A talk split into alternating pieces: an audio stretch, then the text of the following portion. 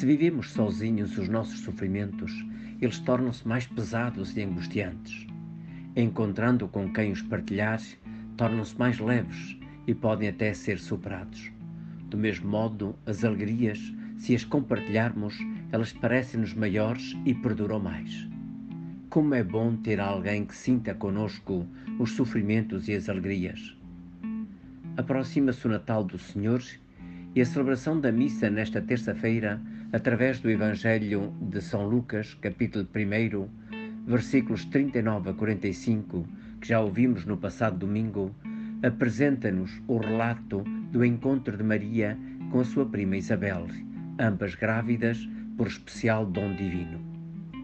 É um encontro marcado pela alegria da fé e do amor, frutos da presença do Espírito Santo numa e noutra e nos filhos que geram no ventre.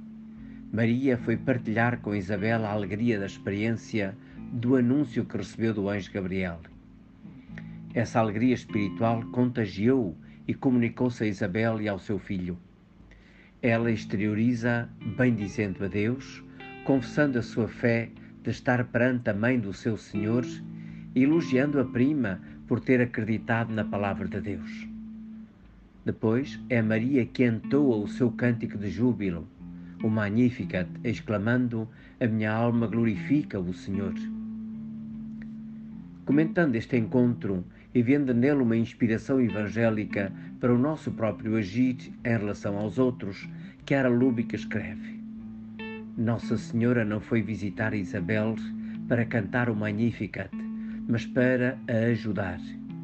Também nós não devemos ir ter com o próximo para revelar o tesouro cristão que trazemos no coração, mas para carregar com ele dores e aflições, partilhar alegrias e responsabilidades.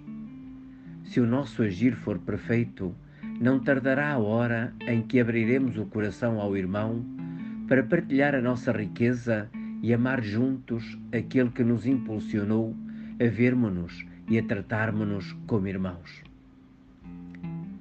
Queres viver o Natal com o coração cheio de alegria, amor, fraternidade e esperança?